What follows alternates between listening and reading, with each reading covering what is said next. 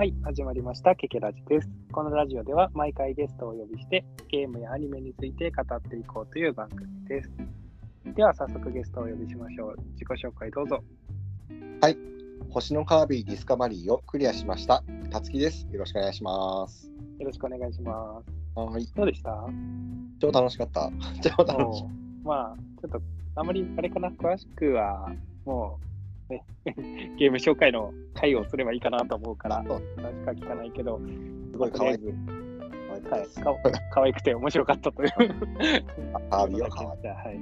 えそしてちょっと頭がはい多い。はい、はい、はい、そのうち貸してください。はい。はい。はい。はい。まあ、そういうわけで、んはい。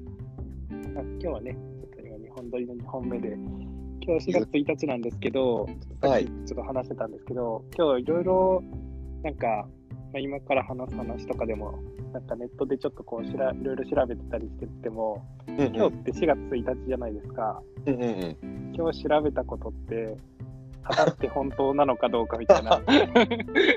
真偽が定かではない。そうそう、真偽が定かではないから、まあ、確実に分かることしか 喋らないとこうっていうのありますけど、また、その、さっき、たつきさんには言ったんですけど、はいはい。なんか、エイプリルフールって、こう、きまあ、各企業、企業によっては結構頑張るじゃないですか。うんうん。で、なんか、そのエイプリルフールのために、なんかプリコネがアプリを出してて、それはすごいなって思って。正式名称を言え。なんだっけ、正式名詞、プリコネ、プリコネグランドマスターズみたいな。まあ、多分これをもう、あの、なんですかね、公開するときには、もうサービス終わってると思うんですけど、エイプリルフールのためになんか1週間限定でサービスしますって書いてて、すごいなと。思って。あれ、プリコレってなんだっけ？プリンセスなんとかだっけ？プリンセスコネクトですね。あ、骨か。ハイゲームズ、さすが金持ってるなって思いました。はい、まあ、それはさておき、うんうん。まあ、今日話していくのは、うんうん。まあ、うんちょっとゲームやアニメうんとうんだけの話じゃない、まあ、ね、ゲームやアニメについてもちょっと含まれるかもしれないんですけど、まあ、なんか、サブスクってあるじゃないですか。うんうん。サブスクリプション。ですね。はいはい。はい。サブスクリプションって何かっていうと、えーっと、定なんていうんですかね、こう定期的にこう、まあ、毎月とか、まあ、毎年いくらって払って、その代わりにこういうサービス受けれますよみたいな、うんうんうん。まあ、そういうのをサブスクっていうのを、まあ最近よく聞くと思うんですけど、はいまあ、ゲーム関係でもアニメ関係でも、まあそれ以外でもいろいろサブスク、世の中にはいろいろ溢れてるんですけど、はいはい。はい。まあ、その中でもね、それぞれが、これ、まあ、おすすめだよというか、まあ、こういうの自分は利用してて、まあ、おすすめだよみたいなうんうん。感じの話もちょっといいかなと思って、今日はその話をしようかなと思います。はーい。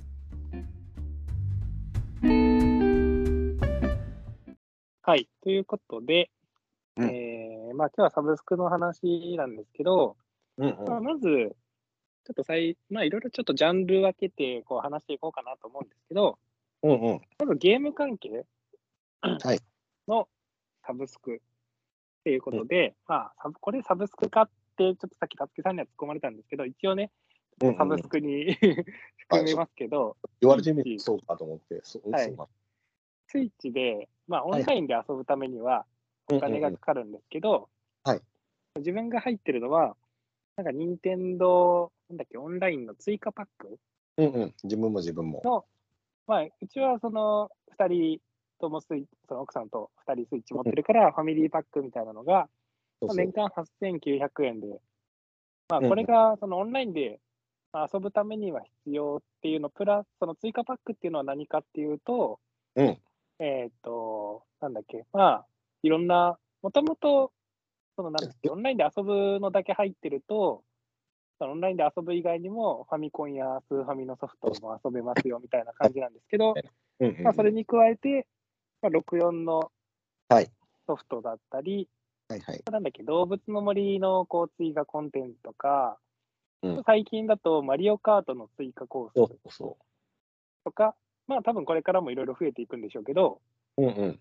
そういうのが、まあサービスとしてついてますよみたいなうんうんうんまあそんな感じのなんですけど、はい。まあ、これは一応サブスクとしていいんですかね。定義としては。まあ、言われてみればそうかと思って、はい。納得しましたけど、はい。まあね。でも最初、なんですかね、こう昔、昔というか最初はオンラインで遊ぶのに、まあ、金かかるのかと思うけど、うんうんうん。まあね、こんだけ遊ばせてもらってるから、むしろ金 払わないとなっていうそう感じそうね。のだから、はい昨日ちょうど、あの、スーパーファミコンの方で、あの、牧場物語の一作目が配信開始になってて、あ、えスーファミですか？そうそうそう、スーファミの方。多分、リアルタイムで自分これやってたんじゃないのかな。ああ、はいはいはい。まあ、前に言ったかな、うちの姉がこれをプレイしてて、あの、ビニールハウスを建てたら、次の日台風が来てぶっ飛んだっていうのがあって、ななんてシビアなゲームなんだって思ったんだけど、うんそうそうそう。うん、まあそういうのがありまはいすね。はいはい。64のソフトがね、もうちょっと早く増えてほしいなと思ってるんですけど、うんうんまだ少ないですもんね。そうだね。ままだ俺ゼルダクリアし もうムジラも出ましたよね。出られた。ちょっとだけ触うんった。うんうんうんてかまあカスタムロボとかまだ出てないですよね。あ、そうだね。そういえばうん、そこももう発表されてるけど出ないなと思いながら。大変なのかな。あとは、ねいろいろ遊びたいの。風来の試練とか僕64のやったりとかしてたし。あ牧場物語も僕64のは遊んだことあるからあ、うん。なんかね、いろいろ増えてくれるといいですけどね。うん。はい。まあ、そんな感じで、ちょっと一個一個あんまり長く言ってると、時間長くなっちゃうんで、次に行きますけど、あと、まあちょっとサブスクとは違うかもしれないけど、僕一応うんもうゲームでもう一個あるのが、うんはいあの、クラッシュロワイヤルっていうアプリにハマってるんですよ、ああ、クラロは。はいはいはい。クラロは。最近っていうか、僕多分始めたの自体はサービス当初からだから、お多分5結構な年ぐらい。ずっとやってるわけではないんですけど、あはいはい多分飽きて、復帰してを2、3回繰り返して最近まだハマってて、うんうんうんそ。れが、まあ、なんかまあ、毎月600円ぐらい払うと、ちょっと幸せになれるんで、えー、最近なん。か、アプリゲームって、こういうパス、シーズンパス制が増えてるなとは思いますね。まあ、なんか、なんかよくあるのは、なんだろうな、こう、課金してたら毎回、あの、その1ヶ月間ログインボーナス増えるとか、うんうん。そういうのも、なんか、なんだ、課金の石がもらえるみたいな、うんうん。そんなんとか、まあいろいろね、スタミナ回復がうんできるようになるとか、まあいろいろあるんですけど、まあクラロワもなんかいろいろ報酬がもらえたりとか、うんなんだっけ、なんかいろいろチャレンジとかの、その挑戦権が、その無限になるとか、うんうんうん。なんかまあいろいろあるんですけど、結構アプリ、そんなに課金しなくても遊べるゲームなんですけど、うんうん。まあ、早く強くなりたいなら課金してねみたいな系のゲームなんですけど、結構クラロワは、個人的にはおすすめですよ。あんまりそんなにそこまで課金で差がつくわけじゃない。課金しときながらそういうのはあれだけですけど、クラロワってどうなんだっけ？クラロワは、まあ、8枚のデッキを作って、そこでなんていうんですかね、タワーディフェンスというか、なんかまあカードを出して、出したカードは勝手に動いていくんですよ、相手のタワーに向かって。うんうんうん。で、相手のタワーを折ったら勝ちみたいな。折ったら勝ち。うん、まあ、簡単に言うとそんな感じです。あれ、クラロワってさ、なんかはいもう一個似たようなやつあったっけ？なんか、まあ、一応、そのスーパーセルっていうところが出してるんですけど、多分一番有名なのは、クラッシュ・オブ・クランかな。あ、クラクラか。あ、そっちか。はい。多分それ一時期自分そっちの方やってたね。あああ、と、その同じキャラもいます。ーうん、そうだよね四角いやつでしょ。四角いやつでしょっていうか。四角いやつ。ちょっと四角いやつが何を指してるかわかんないけど、キャラまあキャラそんな感じで、まあ、結構 e スポーツで世界大会とかもあってるようなやつだから、はい、割と、まあ、あの課金よりも実力がものを言うって感じで、結構楽しいゲームなんで、はい。まあ、無課金でも楽しんでおすすめですということで、一応ね、言っときます。まあゲーム関係はこんな感じかな。プレステとかも、なんか、課金すれば、これ遊べますよみたいな、なんかあって、前はやってましたけど、最近はちょっともう入ってないんで、はい、そんな感じですね。たつきさんもそんな感じですよね、ゲームは。そうだね。自分もスイッチのやつと、だから PS プラスのあれは、それこそサブスクリプションになるのかな、うん、そうそうそう。PS プラスが、前自分は入ってました。うんうんうん。そうそう、あの、なんだっけかな、あの、フォールガイズか。はいはいはいはい。フォールガイズだよね。あったよね。あれが、うんうんサービス開始の時に PS プラスに入ってたら、その PS プラスの無料プレイでプレイできますよっていうやつだったんだけど、はいはいはいはい。確かね、自分それ酔っ払ってて、なんだっけな、P、まずソフトを買い、うんダソフトダウンロード購入し、その後に、あ、俺 PS プラス入ってないじゃんと思って、で、PS プラスに入ったんだよ。うんで、プレイしてて、で、翌日に、あ酔いが覚めて気がついたら、これソフト買う必要なかったじゃんと思って、で、なんか PS プラスの無料配信が終わったぐらいにはもう飽きてやめたっていうのがあって、大変でなるす。あの、お酒、無駄遣いでしたね。はいまあまあ、オールガイズは面白かったです。面白かったです。まあ、あれは、なんかスイッチでは、そうそう、噂によると、2021年の夏に出るっていうふうに聞いたんですけど、あ、うん、そうそう。だから自分もな、かなあれ、どうなったんだっけと思った。2021年の夏、なかなか来ないなってそうそうそう。言ってるんで、ねはい。まあ、スイッチ出てたらね、人口も、どうかな。周りにやる人が増えたらまたやりたくなって、なんかうんやるかもしれないけど、うんうんうんそんな感じです。はい。はい。はい。まあ、そんな感じで、あと、ちょっとゲーム関係は以上で、うんうん映像系、まあ、アニメうんうんとか、まあ、アニメだけじゃないですけどね、実写のとかもいるのに使ってるのが、まあ、はい結構、多分それはここでもよく話してると思うんですけど、うんうん結構僕が一番見てるのはネットフリックスで、うんうんうん。まあ、これ、たつきさんも多分、まあ、入ってる。はい、入ってます。はいはい。やっぱ、なんか映像系っていろいろあるじゃないですか。まあ、一応僕が入ってるの先にもう一個言っとくと、Amazon プライムも入ってるんですよ。うんうんうんうん。で、もともと僕 Amazon プライムだけ入ってたんですよね。何はいはいはい。年か前。うんうんで、ただ、Amazon プライム、そんなに多くなくて、ああ、そうなんだそんな。に多くなくて、まあ、少なくはないんですけど、うんうんうんなんかやっぱネットフリックスが一番充実してるなっては思う、今。うんうんなんか他のもいろいろ見た感じ。うんうんうん自分もあの、はい。はい。うん、いいよあ、どうぞどうぞ。いや自分もプレステ4で、あのーまあ、映像のアプリというかあれがあるから、その中で、はいはい。でネットフリックスは、ネットフリックスオリジナルの映画とかもあるから、ああ、そうですね。あのーたびたび言うけど、僕は映画好きなので、うんうんうんただ、あのね、そのまあ、ネットフリックスオリジナルのドラドラマもあるから、まあ、全裸監督とか見てたんだけど、うんうんあうんのあとまあ、そそうね、初期の頃はあのデビルマン・クライ・ベイビーとかアニメのやつね。ああ、僕も見ましたよ。そうそうそう。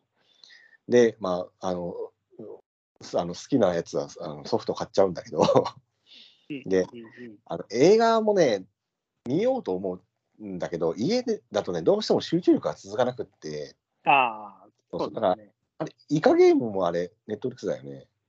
そうです、そうです、そうです。そうま前も言ったかな、なんかそのイカゲームね、すげえ序盤のところで、なんか集中力続かなくてやめちゃったんだけど、見るのを。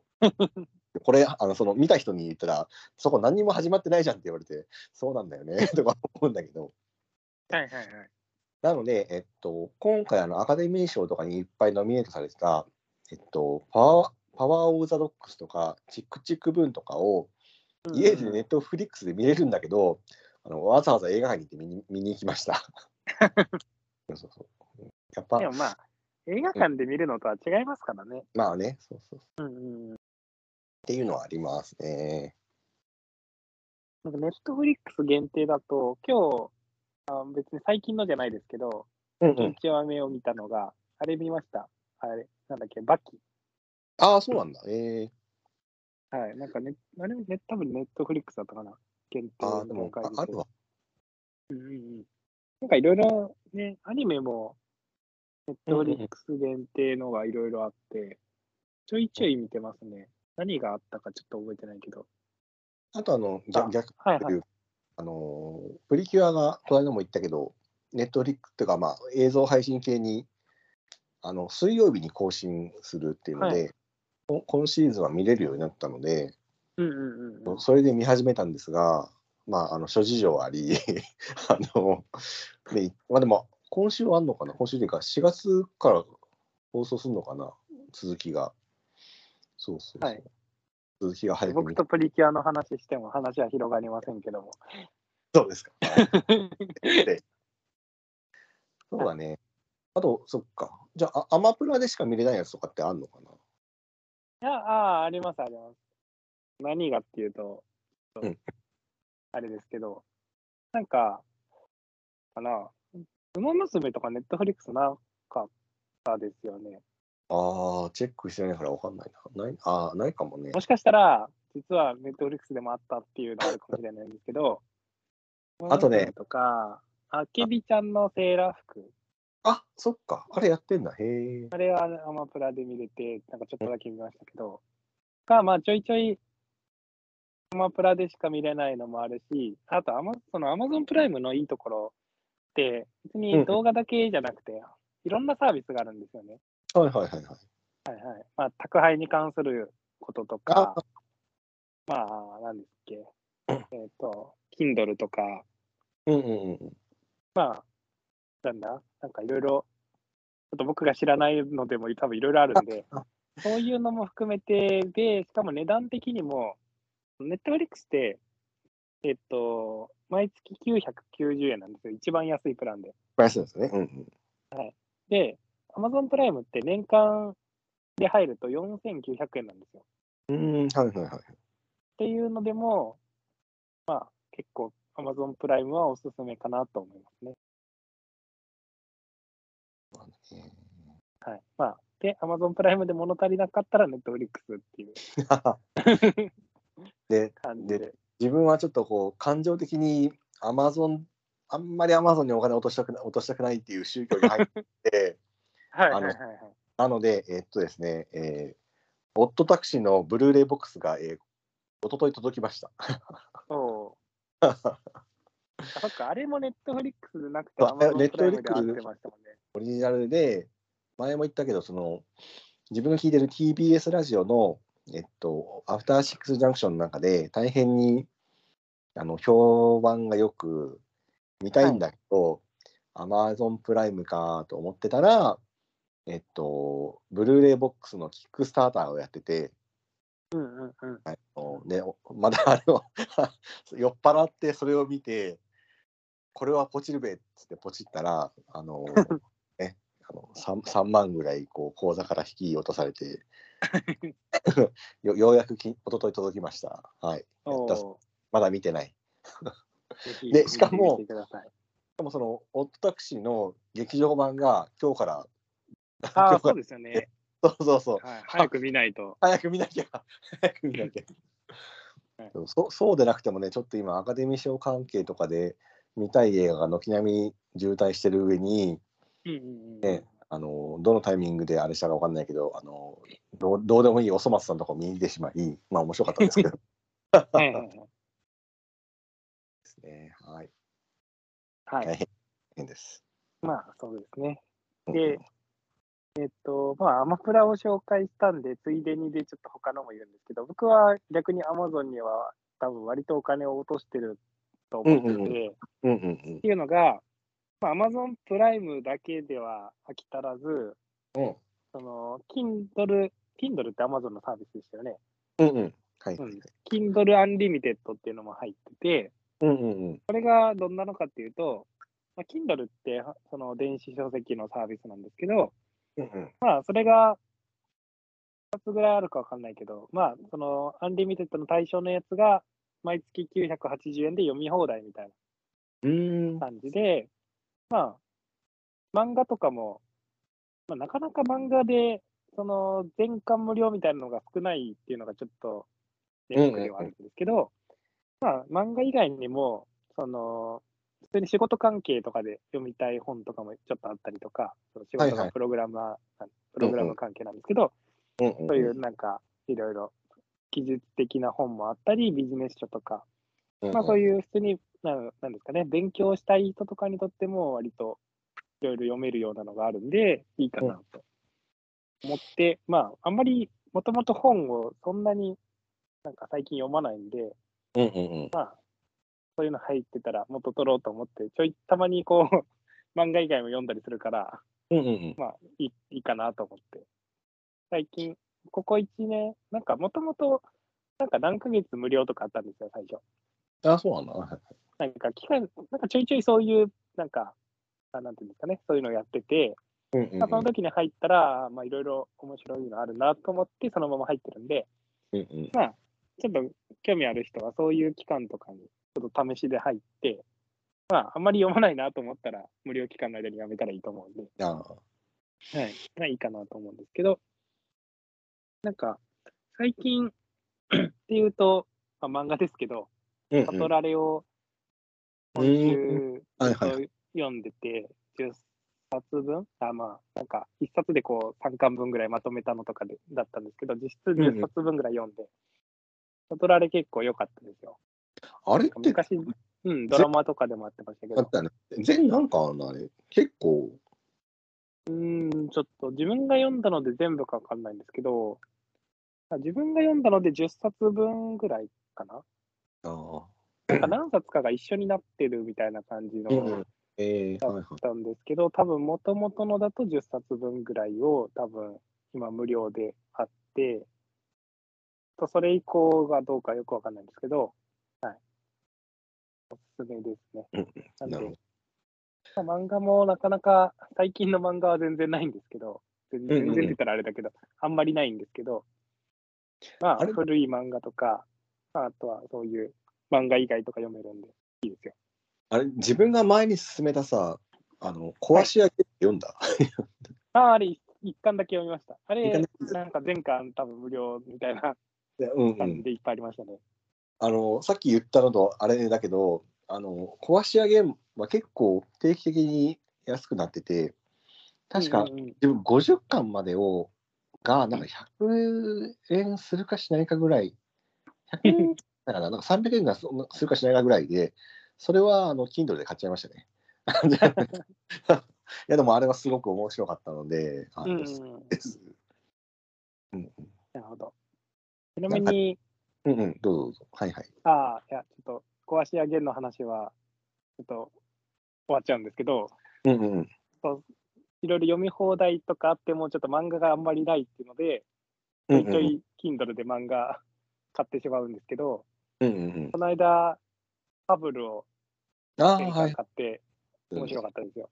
えー、あれ、はいなんか今、あれかん、ん？完結してんだっけ？ファブル、ファースト、なんていうんですかね、今、セカンドシーズンみたいなのが2巻ぐらいあります。ファーストシーズン、ファーストシーズンって言い方するのかわかんないけど、うんまあ20巻ぐらいだっけ？ぐらいで完結して、ああ、え普通にその続きみたいな感じで。ありますけど、うん、まあ、ちょっとサブスクの話からそれますけど、面白かったですよ。うんうん、なるほどね。はいまあ、ちょっと Kindle の話はこのぐらいにして、あともう一個 Amazon で入ってるのが、うんうん。ここで言ったことあるかわかんないけど、Audible っていう、うんうんうんえっと、オーディオブックって言われるもので。まあ聞く読書、なんていうんですかね。うんうんまあ、はいあの、読んでくれるんですよね、そうんのうんうん本を。うんうん。で、まあ、これも結構いろいろ本あって、で、最近ちょっとサービス形態変わったんですけど、前は、その、まあ、料金自体は毎月1500円っていうので、多分うんうん前、僕が入った頃と多分変わってないんですけど、あの、前はなんか聞けるのが決まってたんですよ。何うん何個っていうのが。で、それが今聞き放題になってて、対象のやつ、まあ、聞き放題の対象のやつは。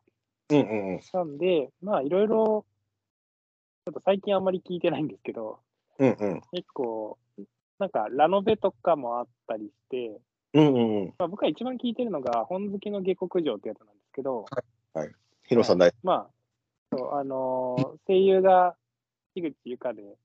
うんうん。そのもともとアニメの方でも、あの、そのアニメの方の主人公の声優なんですけど、はいはいはい。一人でやってるのに、すごい、ちゃんとキャラの演じ分けがすごくて、うんうんはいはい。声優すごいなって感じてて、普通に話も面白いんで、うんまあ、もし、オーディブル入ったら、僕のおすすめは本好きの下克上ですけど、うんあとその他も化け物語とか、うんうん。こうラノベ充実してるんですよね。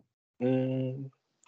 なんか、で、おすすめだなと思います。あと、結構ビジネス書もいろいろあるんですけど、うんうんうん。ビジネス書は読んだ方が早いなって僕は思って、あ なんか、ビジネス書って、なんですかね、こう、全部読む必要ないっていう、言ったらあれですけどまあ全部読まないじゃないですか、あんまそんなに。うんうん。つつまみ食いというか、こう。一時あ一時読まなくて、大体うんざーっと読んで、大事なとこだけをちゃんと読むみたいなうんうんうん。読み方をするかなるら、あんまりビジネス書は、どうかな、ちょっと向いてないのかなと思ってあんまり聞いてはないです。大体結構まあ、ラノベとか、ラムのいラムノベ、まあ小説もいろいろありますけどね、うんうん。昔の宮沢賢治とか。ああ。文文学、はい。なんか、はい、子守歌代わりに聞いたりとか、こういう。はい。ね、あの、なんかちょっとぐらい難しい話の方がね、ちょっとすぐ眠気に落ちるっああ。あああ。ていうので、たまに聞いたりするかなって感じです、そういうの。お Audible はね、それこそ自分がさっき言ってた、あの、はい TBS ラジオのアフターシックスジャンクションとのコラボというか、その関連のやつが配信されてて、はいたいんですが、そっか、でもそっか、その、アマプラとは違うサービスなんだね。サービスというか、料料金というか。あそうですね、毎月1500円なんで、なるほまあ今、どね聞。き放題になってるから、うんうんうん。まあ、1ヶ月入って聞きたいの聞いたらやめるとかもありかもしれないですけどね。いや多分それがあの定期配信するっぽいので、うん、まあ、まあ、まあ、じゃあこれを機に入るかですよ。そうなんだよね。そうなんだよ。まあ、まあでも僕、いいあのそうこう、なんていうんですかね、聞く本、その読読むの、よ自分で読むんじゃなくて聞くっていうのもいいっていうのが、うん結構通勤時間が多い人とかはいいと思ってて、そのさっきビジネス書とか向いてないって言ったけど、でもなんか移動中とかで本を読めない時とかってあるじゃないですか。まあ、そういう時だったらそこでもまあ勉強したいとか、まあ暇を潰したいとか、そういう人にはおすすめかなって思いますね。最近僕、あんまり聞いてないっていうのが、テレワークが多くて、うんうん。で、歩かないからだね。そうそうそう、出歩かないからあんまり聞いてないんですけど、そういう通勤時間がその片道1時間、2時間とかある人とかは、まあ、勉強したい時とかには、こう、びまあ、なんですかね、そういう勉強の本読んだりとか、読読むというか聞いたり、多分、英語の本、その語学の本とかも多分あったりすると思うし、い。ろいろあるから。で、まあ、ちょっと息抜きしたい時は、そういうラノベとか小説とか、うんうんいう使い方いいかなとは思いますね。だから自分があの農作業とかしてるときに、あのうんうん作業中に、まあ、自分の場合はそのラジオとかなんだけど、てかその、ね、ちょっとこれも、まあ、サブスクではあるんだけど、Spotify に入ってて、はいはいはい。そっちの方で、まあ、自分が聞いてるラジオが配信されてるので、まあ、作業中にそれを聞きながら、うんうんうん。えっと、しててっていうのがよくやってますね。うんで、あの、その時に、その、まあ、そうね、あの、機械を使うながら作業すると、モーター音がするので、はいはいはい。もともとこう、イヤホンでボリュームを大変に上げ、やってたんだけど、まあ、これをあんまりやってると耳が悪くなると、うんうんちょっとうん異常が出るなっていうので、いろいろ試した結果、今、あの骨伝導であの骨伝導イヤホンをして、で、耳栓をつけると、あのまあ、す機械音、モーター音とかに、えー、と影響されずにあの聞けるので、まあ、ちょっとそういうだなっていうのは、よ余談ですが、うんありますね。骨伝導のイヤホンって、うんうん。なんか、すごいですね。未来み未来、未来だね。未来、未来ですよね。初めて見たとき思いましたけど、その、多分たつきさんに言ったかな、その、たつきさんので初めて骨伝導イヤホン実際に見たんですけどうんうん、本当、その、去年かな？あの、母親の、なんかな、なんかでプレゼントであげたんですよ。ああ、はいはいはい。やっぱまあ、あもう耳もちょっと、あこれ以上遠くなっても困るし、あまあ、結構職場できなんか昼休み時間とかに、うんうん。その、まあ、母親も結構、なんですかね、アニメとか好きなんですよね。うんうん、はいはい。なんで、まあ、職場とかで、まあ、いろいろそういう、さっき言った Audible とか聞いたりとか、まあ、いろいろするのにいいかなと思って、うんうんうん。ただ、、まあ、職場とかだとイヤホン、そうだ耳ね。塞ぐと他の人に話しかけられたら、うんうんうん。なんか、まあ、いろいろ無視しちゃう感じになるから、それよりも耳塞がない方がいいかなと思って、うんうんプレゼントして結構喜ばれてるから、高校息子じゃないですか。はいはい。はい、うんそううんですよ。はいいいですね。まあね、骨伝導イヤホンいいかな。まあ、僕はちょっとアップル信者なんで、あの、どういうこと？エアポエアポッツを使ってますけど、あなるほどねなるほどね。はい。なんで自分ではちょっとアップルから出ないと多分使わないんですけど、いろんな、いろんな宗教があるな。はい。そうですうん基本、ちょっとアップルに金は、多分いろいろ、アップル製品いろいろ、腕時計から、スマホからタブレット、パソコンと、ね、いろいろ 使ってるんで、なるほど。知らなかった。パソコンは Windows も持ってて、Mac も持ってるっていうね、うんうん感じですけど、はい。まあ、それは置いといて、はいはいはい。まあ、はい。自分が入ってるのはね、そんな感じですね。まあ、うんはい。結構気になるのあったら、ぜひ。あの、無料期間とかも結構 Amazon のやつは、あるねちょいちょい、一ヶ月はわかんないけど、あるもんね。はい。Kindle Unlimited とかはよく見るから、うんうんうん。はい、おすすめでしたし、あ、そう、さっき言い忘れたけど、 Audible で、うんうん個、その Audible でし、なんていうんですか、 Audible でしか聞けないみたいな、っうんうん。てそうそうそいうの、いうことでおすすめなのが、あの、アレクシっていう、う。ほう。知らない。あの、オリジナルのドラマがあって、へはいはいはいはい。なんか、まあ、名前聞いて、こう、ピンとくる人いるかもしれないんですけど、うん。まあ、アレクサみたいな、あ、そう、やっぱそうなんだ。アレクサからとって、あまあ、アレクシ、まあ、なんか、未来の人工知能が、アレクサの、その主人公のアレクサの中に入るみたいな感じで、一緒にこう、なんですかね、こう悪いやつを捕まえようみたいへえ、はい。な、はい。そんな感じの話なんですけど、声優うんうん結構豪華で、その、アレクシっていうその人工知能の役役が山寺宏一とか、わお。はい、主人公が誰だったっけ？梶裕貴だったかな？ちょっと、ああ。そうそうそう。梶裕貴とか、あうんうんうん。のまあ、敵の悪い AI 役みたいなのが窪塚洋介とか、なぜ？なぜ？急に。あと、かまあ、ヒロイン的な役が、うんうん。誰だっけ、桂木美里さんのとか、セーラームーンの声の、えーっと、えーっと、えーっとね、えーっとまあね、とか、ダメだ、これが出て、あうん。三石琴乃か、ああ、そうだ、三井さんですね。はいはい、そうです。そうですはい。とか、結構ね、あのなんかちょいちょいそ そこら辺のネタも挟んできますけど、好きに変わってお仕置きをみたいな。はい。っていうので、あの、これは僕は面白かったんで、はい、ぜひ、うんもし Audible 入入ってるとか、ちょっとこれ聞いて興味持ったっていう方いたらね、ぜひこれはおすすめですと。うーん、はいはい。はい。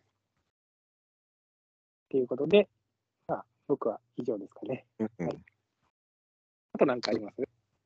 そうですね、えっと、自分がですね、えーっと、まあ、いわゆる、これ関係ないけど、こう、っていうことで、えーっと、まあ、これ、これは全然缶ビールなんですが、はい。自分があの、まあ、結構あるんですけど、えっと、自分は朝日のスーパードライの、えっと、まあ、ビールのサブスクですね。ビールサーバーのサブスクプリクションみたいなやつがあって、ドラフターっていうので、えーまあ、これ、今普通で、自分がその試試験運用中なので、テストメンバーとして参加しませんかっていうので参応募したら、あのー見事当選、当選というか、まあ、あれかな、し、なんで、あの、ビールサーバーが届き、ではいはいはい。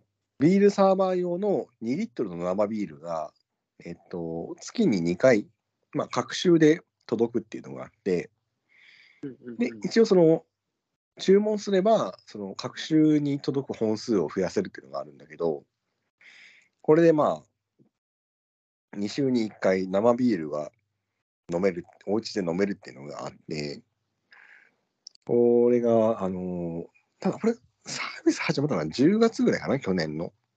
はいはい。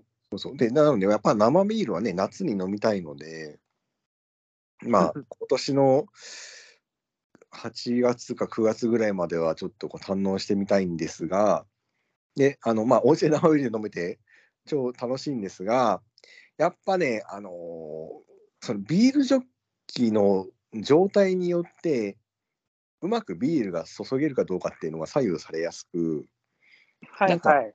うんなんかね、そのビールの内側、あ、ジョッキの内側が清潔に保たれてないと、なんか泡がすごく多くなっちゃったりとか、うーん。あとまあそのビールがちゃんときちんと冷やされているかどうかみたいなのによって、はいはい。その、うん、うまくジョッキに注げるかどうかっていうのが左右されるんだよね。で、はい。しかもその、まあ、家で飲むから、一回飲んだビールジョッキにおかわり通合ってすぐと、まあ、いわゆるその、だから、せいなんだろうな、清潔に保たれてるわけではないので、でもあれかな、でもやっぱ結局、きちんと冷やされてるかどうかによるのかな？だからなんか、ああ、やっぱ、居酒屋で生ビール飲んだ方がいいなってちょっと思ったりはない。ない。はいはいはい。そうそうそう。まあまあ、でもちょっと、はいビビール好きは試してみてはいいのではっていうのは。そうですね。特に、だから今って、あのコロナで、うんうんなかなか、まあ地域にもよるだろうけど、うんうんうん。まあなかなか外にはっていう人とかは、まあ外で飲むこと考えたら、値段的には安い。だ2ね。リットル、まあどうなのかな。どうなのかなどうなのかな。まあでも、うん、どうなのかな。どうなのかな。でもそうか。まあ、大体生中500円ぐらいとして、はいはいはい。あれが350とかな、今の時代って。7杯ね。はい。7杯？7杯 ?350 って2リットルって何杯 ?350 を6杯飲むと2100です。?2100。あ六6杯飲むと。だから3000円か。それが倍だから6000円。うーん、割高だな。うんとね、8000円ぐらいだね、大体月。はいはいはい。あ、4リットルでうん、そうそほうほうほう。うん、まあまあまあ。まあまう。あままあ。あまあまあ。まあまあ。だね。まあまあ、でも、あの、へ、あの、あとね、これ、さっきも言ったんだけど、その、うちレンタルサーバーあるんだっつって、あ、へえ、そうなんはいだって時に、君たち、君たちというか、ね、あの、あのー何界隈、IT 界隈の人に言うと、あ、へえ、あ、そうなんだっつって、その、あの、サブスクリプションの生ビールサーバーを見せると、そっちかいってなるっていうね、そういう、そういうジョークが言えます。なんか、ありましたね。サーバー、そうそうそう家。にサーバーがあるって言ったら家ね。にレンタルサーバーあるんだっつったら、僕はたつきさんがさ、もうサーバーって言ったら、もうちゃんとね、ビールサーバーと思いましたけど、一部の人はえって言ってましたもんね。えまあ え はいはいはい。まあ、そんな、そんな、そんなやつがそんな、ね、んのんべえのサブスクもありますよというそうことで。そう。はい。はい。やったぜ。やったぜ。まあ、ね、とりあえず、こんな感じですかね。うんうん。まあ、ね、いろいろ話しましたけど、まあ、サブスク入いろいろ入るときりがないけど、うんうんうん。ね、世の中いろいろサブスク多分自分が知らないのもあるから、うんうおすすんうん。めの別にあのゲーム、アニメ関係なくてもいいんで、こういうのもおすすめ、なんかこういうのあるよとか、こういうのおすすめだよとかあったらね、ぜひ教えてもらったらいいかなって思います。本当はあのアアニアニメ好きとしては D アニメストアいないんだけど、僕じゃああ、ないので、いやーその映像系いろいろあるじゃないですか。うんうんうん。その今僕が入ってるのは2つですけど、うんうんうん。なんか他にも何がありますっけ ?Hulu だとか、とか。うんうん。まあ今言った D アニメストアだったり、あのディズニープラスだね。ディズニープラス、うん。あのね、映画好きとあしてはと、入らなきゃいけないんだけど、はいはいまあでもさっきも言ったけど、あのお家だとちょっと集中力が続かないので、うん。あえ僕もう一個サブスク入ってるのありました。ー、ん？何？YouTube プレミアムです。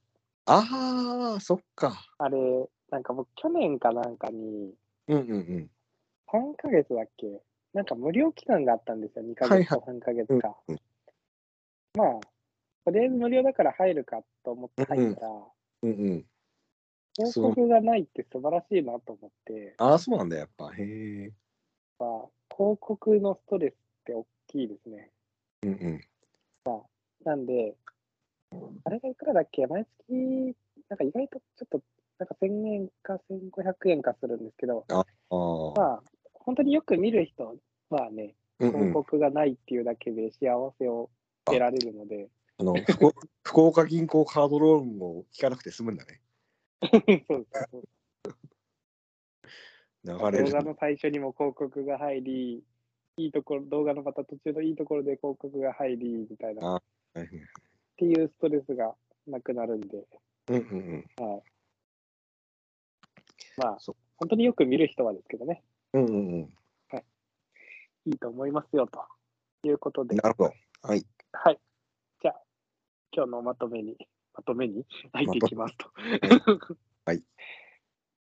はい、ということで、まあ、今日はいろんなサブスクリプションについて話していきました。まあ、さっき言ったように、はい、これもおすすめだよとかあれば、ぜひ教えてください。というはい。ことで、今週も最後まで聞いていただきありがとうございます。来週も聞いてください。さようなら。さよなら。